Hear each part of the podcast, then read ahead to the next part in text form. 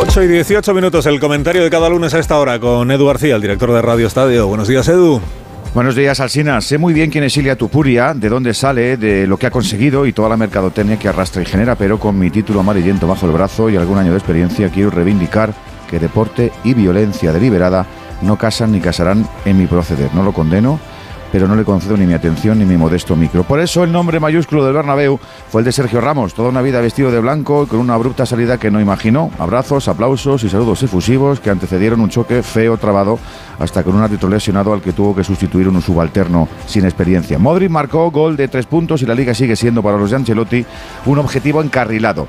Antes del partido, el Sevilla se puso la camiseta de equipo pionero para denunciar ante el comité de competición la práctica habitual de Real Madrid Televisión, la emisión constante de vídeos con errores arbitrales para señalar, evidenciar o denunciar directamente. La libertad de expresión es tan sagrada casi como el ejercicio del mal gusto, y este lo es, pero creo que ser chabacano y zafio no es delito. Quizás se sume la liga a la inédita iniciativa y quizá la federación se lo tome en serio nombrando un juez instructor.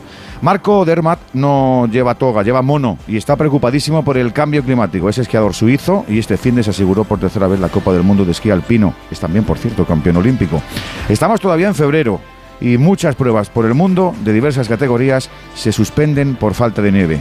Querido, o inventa nuevos formatos o hacer la cuña en una pista será dentro de poco mero recuerdo. Qué penita.